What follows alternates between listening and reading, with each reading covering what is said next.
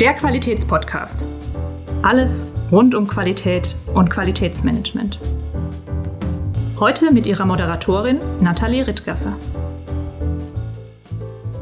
Hallo und herzlich willkommen, liebe Zuhörende. Ich begrüße Sie ganz herzlich zu einer neuen Folge des Qualitätspodcasts. Schön, dass Sie wieder dabei sind. Ja, äh, Prozesse, Prozesse, Prozesse. Ein zentrales Thema für alle, die im Qualitätsbereich arbeiten und kein einfaches, wenn es darum geht, Prozesse, die auf dem Papier beschrieben sind, zu lebendigen Prozessen zu machen. Was also tun? Darüber möchte ich heute gern mit unserem Gast sprechen und ich freue mich sehr, dass Mirko Kloppenburg in unserem Podcast ist. Herzlich willkommen, lieber Mirko. Vielen Dank für die Einladung, Nathalie. Mirko, du warst über 20 Jahre bei Lufthansa und als Gründer des newprocesslab.com beschäftigst du dich sehr intensiv mit dem Umgang von Prozessen. Und bevor wir gleich etwas von deinem Ansatz näher kennenlernen wollen, würde ich dir gerne einen Satzanfang geben, den du dann bitte ergänzt. Mit Prozessmanagement verbinde ich. Alles. Punkt. nee, also äh, ja, am Ende ist doch irgendwie alles ein Prozess, oder? Also selbst wenn man es nicht so richtig wahrhaben will oder nicht weiß, äh, irgendwie ist alles ein Prozess und das ist vielleicht auch so ein bisschen eine Berufskrankheit, äh, dass man das dann immer sieht, aber ja, für mich ist Prozess überall. Dann schauen wir doch mal ein bisschen tiefer rein, was alles denn bedeutet. Du ähm, sprichst in deinem Ansatz von New Process. Warum denn New Process und was genau steckt dahinter? Ja, also New Process ist eine Kombination aus New Work auf der einen Seite und Prozessmanagement auf der anderen Seite. So ist New Process entstanden. Ich versuche damit, die guten, reifen Prozessmanagement-Methoden und Tools zu kombinieren mit ja eher neumodischen, schwer zu greifenden äh, New Work-Aspekten. Also so Themen wie Purpose, Transparenz, Vertrauen, auch Gefühle. Äh, das ist ja häufig was, was in dem Prozessmanagement-Umfeld eher selten passiert. Ähm, und gerade wenn das eher technisch äh, abläuft, dann sind Emotionen dann nicht unbedingt so präsent. Und äh, darum geht's mir bei New Process, genau das zusammenzubringen und mit einem Human-Centric BPM-Framework, also Fokus auf den Menschen, ähm, den Firmen da draußen zu helfen, Menschen für Prozesse zu begeistern, Prozesse neu zu denken und rauszukommen aus dieser Ecke, wo die Leute sagen, ma, nee, Prozesse habe ich gar keinen Bock drauf. Denn ich finde, es macht super viel Spaß, mit Menschen an Prozessen, in Prozessen zu arbeiten. Und äh, das ist das, was ich mit newsprocesslab.com vorantreibe. Jetzt warst du ja selber schon 20 Jahre auch im Prozessmanagement bei einem großen Unternehmen. Was hat dich da denn am meisten gestört? Oh, am meisten gestört? Kann, ich so eigentlich gar nicht sagen. Ich habe, wie gesagt, 20 Jahre lang Prozessmanagement in den unterschiedlichsten Positionen innerhalb der Lufthansa-Gruppe gemacht und war viele, viele Jahre lang äh, angesiedelt im Qualitätsmanagement der Lufthansa Technik AG in Hamburg. Äh, insofern habe ich da eine äh, sehr innige Beziehung auch zum Thema QM. Und ich glaube, man muss sich einfach mit dem Thema beschäftigen, weil, wie gesagt, Prozesse sind überall und ähm, das ist das, was ich äh, jetzt nach meiner Lufthansa-Zeit sehe, dass da viel, viel Luft nach oben ist. Also insofern würde ich jedem raten, so früh wie möglich sich intensiver damit zu beschäftigen und das zu professionalisieren, da Struktur reinzubringen, ein Framework aufzubauen und dann auch ja, nach vorne zu gehen und von Anfang an eben die Menschen mitzunehmen und dafür zu begeistern. Das ist, glaube ich, so das, was äh, mich immer am meisten geärgert hat, äh, wenn sich da äh, im stillen Kämmerlein irgendwelche Konzepte ausgedacht wurden und das dann am besten per E-Mail kommuniziert wurde. Ja, und man sich dann wundert, dass die Menschen da draußen das nicht so machen, wie man sich das wünscht. Dann ja, muss man, glaube ich, anders einsteigen. Ja, jetzt hast du ja schon gesagt, die Verbindung zum Qualitätsmanagement, also Prozesse sind ja sehr erheblich für alle, die im Qualitätsbereich arbeiten. Trotzdem gibt es die Strukturen der Organisation. Manchmal fällt es vielleicht zusammen. Wenn ich das jetzt richtig rausgehört habe, bei euch waren die Bereiche etwas getrennter. Wie kann ich mir das vorstellen? Wie, wie waren dort die Abstimmungen und wer war wofür verantwortlich? Mhm, also in der Lufthansa Technik gehört das Thema Prozessmanagement von Anfang an, also seit Anfang der 2000er, als man sich intensiver mit dem Thema beschäftigt hat und ein prozessorientiertes, integriertes Managementsystem aufgebaut hat, es ist einfach integrierter Bestandteil von QM gewesen. Ja, wir waren äh, immer äh, innerhalb des QM-Bereichs äh, organisatorisch angesiedelt und haben da das Thema vorangetrieben. Insofern gehört es für mich einfach zusammen. Es gab einen kleinen Ausflug zur Konzernstrategie in Frankfurt, wo wir direkt unterm CEO hingen und von da aus das Ganze gemacht haben, finde ich, ist auch eine sehr, sehr gute Position, ähm, also nah an der Strategie zu sein, um dann eben prozessorientiert auch eine Strategie zum Leben zu erwecken. Aber ich glaube, das kommt immer sehr darauf an, wie die Organisation aufgestellt ist, äh, wo man da den größten Hebel hat.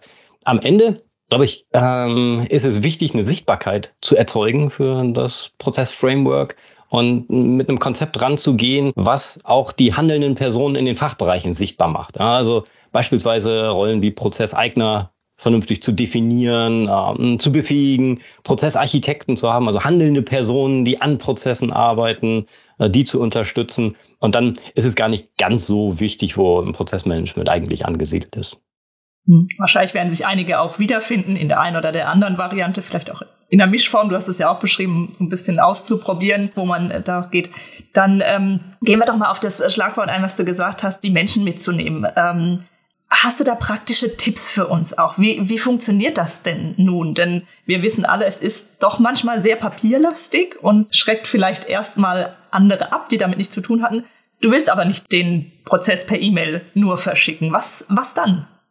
Ja, genau. Also ich glaube, ganz, ganz wichtig ist es, die Menschen von Anfang an mitzunehmen. Also zu New Process gehören momentan acht Prinzipien und ähm, eins davon ist beispielsweise, die Menschen zu involvieren. Ja, von Anfang an sie einzuladen, Transparenz zu schaffen, was man vorhat und äh, ihnen anzubieten, bei den Themen mitzuarbeiten. Nicht jeder hat da Bock drauf, ja, aber ähm, zumindest mal die Möglichkeit zu eröffnen und sich dann eine Stichprobe zusammensuchen, mit der man gut arbeiten kann. Das halte ich für elementar ja, für den Start und dann eben die Leute nach ihrer Meinung fragen, sie da entsprechend in die Workshops mit reinholen und gemeinsam zu überlegen, was denn eigentlich das Beste ist. Egal, ob es jetzt um den Prozess des Prozessmanagements, also auf so einer Metaebene geht, oder um einen ganz konkreten Businessprozess, an dem man arbeiten will.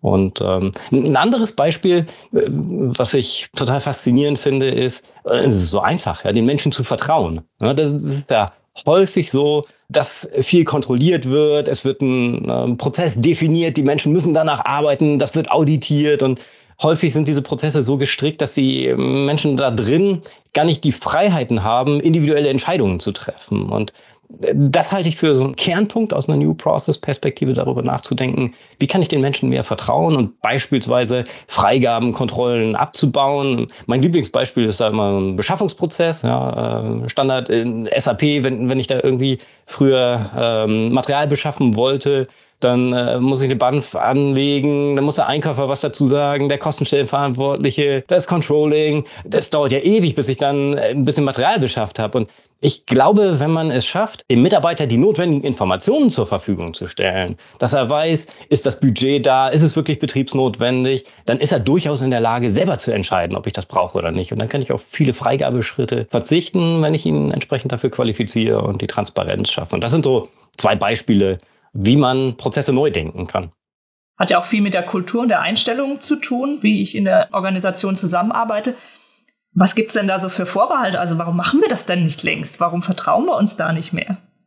Das ist eine äh, gute Frage. Da kann vielleicht jeder mal selber drüber nachdenken, äh, was ihn davon abhält. Ich glaube, an vielen Stellen haben wir schon immer so gemacht. Ne? Nach dem Motto, ich glaube, was glauben Sie, haben wir die letzten 20 Jahre so gemacht, machen wir die nächsten 20 Jahre so. Ja, okay. Auch das gehört dazu, wirklich bewusst Muster zu brechen. Ja, ähm, das auch den, den Menschen mit auf den Weg zu geben und zu sagen, nee Leute, wir kommen jetzt hier zusammen und wir wollen uns diesen Prozess angucken und wir wollen bewusst Dinge anders machen. Und es ist gut, mal drüber nachzudenken, ähm, selbst wenn das 20 Jahre lang einigermaßen funktioniert hat. Äh, warum können wir das nicht neu denken? Insofern, da, das ist meine Empfehlung, es ist sich das bewusst zu machen. Häufig ist es halt einfach so und es wird irgendwie akzeptiert und äh, das ist da, glaube ich, der Trick dabei. Hm.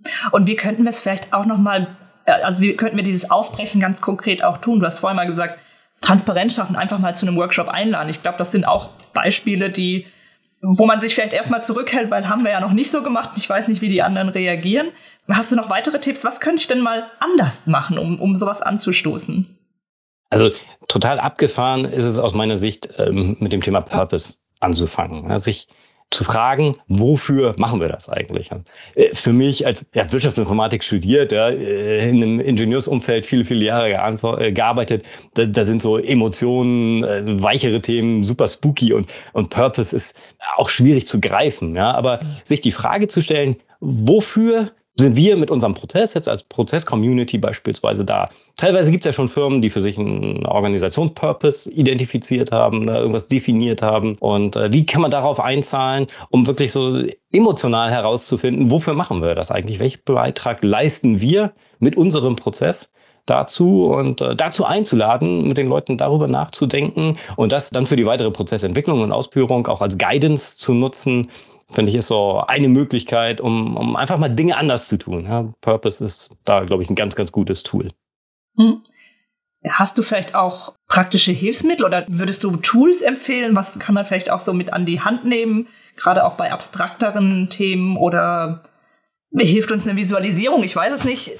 Ja, also definitiv. Für mich ist das Entwickeln eines gemeinsamen Verständnisses, eines gemeinsamen Bildes ja, ein, ein, super Hebel, um die Menschen hinter einem Prozess zusammenzubringen. Ja, für mich ist deswegen ist äh, in der Prozessaufnahme äh, extrem wichtig, dass die Leute sich da einbringen können und selber diesen Prozess gestalten und man das im Bild festhält und es ist für mich so ein, so ein, kleines Kunstwerk, was da dann auch entsteht, mit dem die Leute sich identifizieren können. Und wenn man das in einem Workshop macht, dass die Leute sagen, das ist wirklich meins.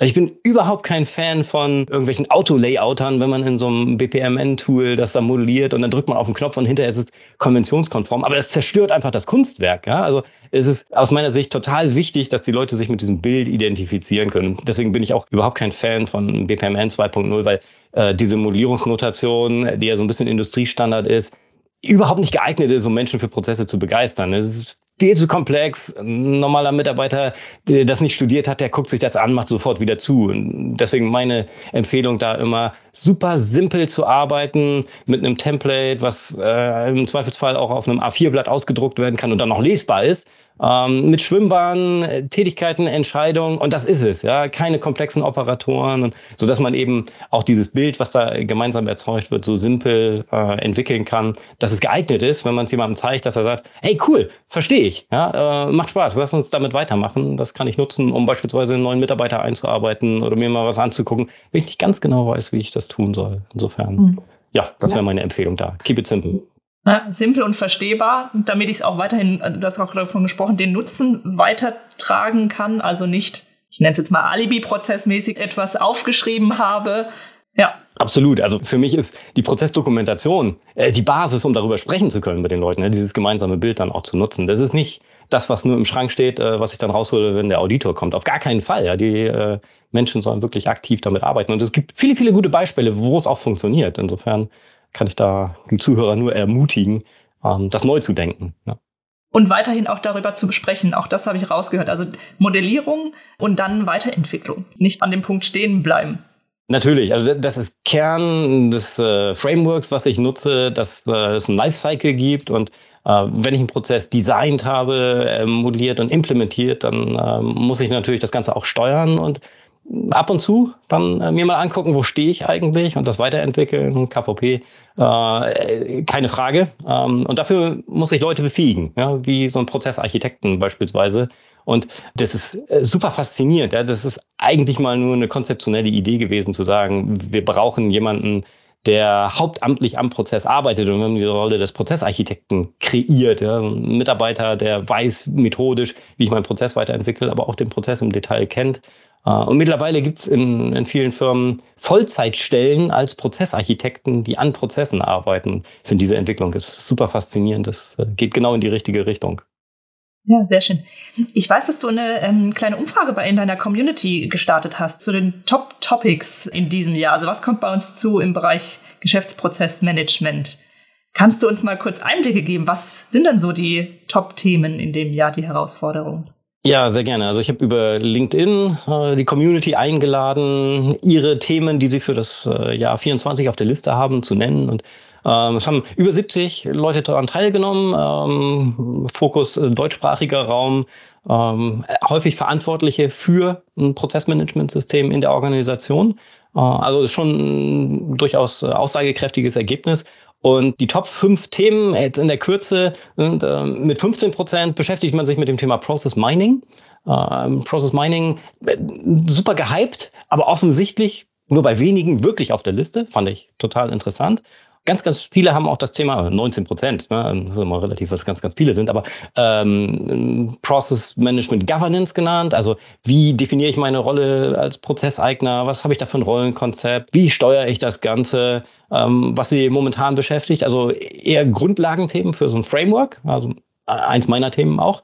Ähm, 32 Prozent beschäftigen sich mit der Modellierung von Prozessen, Prozessarchitektur, finde ich auch super wichtig, also gerade mit Blick auf ein gemeinsames Bild.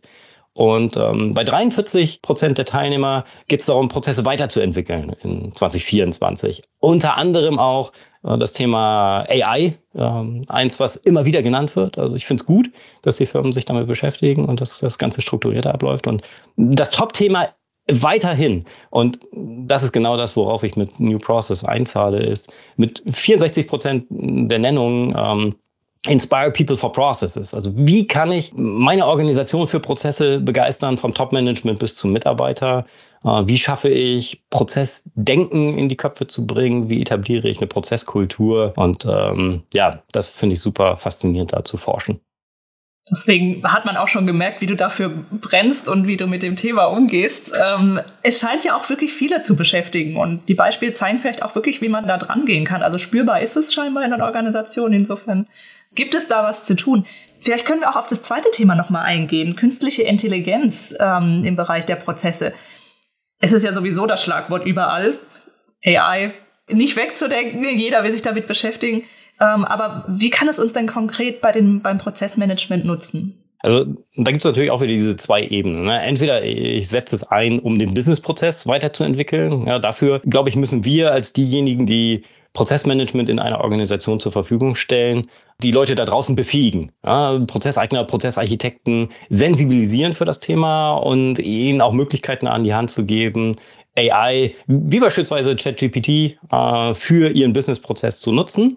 Ähm, das kann ja beliebig aussehen. Und dann haben wir die Metaebene, also den Prozess des Prozessmanagements. Wie können wir AI nutzen, um Prozessmanagement-Themen auf ein neues Level zu heben? Und da gibt es schon ganz interessante Ansätze von ersten Toolherstellern, die da experimentieren, wo man beispielsweise einen modellierten Prozess an ChatGPT über eine Schnittstelle im Tool schickt und sagt, bitte mach mir Vorschläge für Verbesserungen zu diesem Prozess. Äh, identifiziere mögliche Risiken, ordne mir Normen, Gesetze zu, die dafür relevant sind. All das sind Themen, die grandios funktionieren und die, Ergebnisse sind mittlerweile wirklich richtig, richtig gut. Ähm, das finde ich ganz toll. Ich bin kein großer Fan davon, zu sagen, jetzt modelliere mir mal einen Prozess zu dem und dem Thema, weil da kann ich mich dann am Ende gar nicht mit identifizieren, weil das ist irgendwie von der AI ein erzeugter Prozess. Ich kann mir irgendwie Vorschläge machen lassen, das finde ich in Ordnung, mir helfen zu lassen. Aber am Ende ist für mich super wichtig, diesen Prozess irgendwie gemeinsam zu entwickeln und sich da selber einzubringen, damit die Leute auch dahinter stehen. Da kann eine AI nur ein Co-Pilot sein. Mhm. Das würde auch wieder das Anforderungsprofil der Beteiligten verändern. Also wenn ich jetzt mit äh, künstlicher Intelligenz zusammenarbeite und mich damit beschäftige, was braucht es da für Kompetenzen, was für Skills sind vielleicht notwendig, auch um damit arbeiten zu können?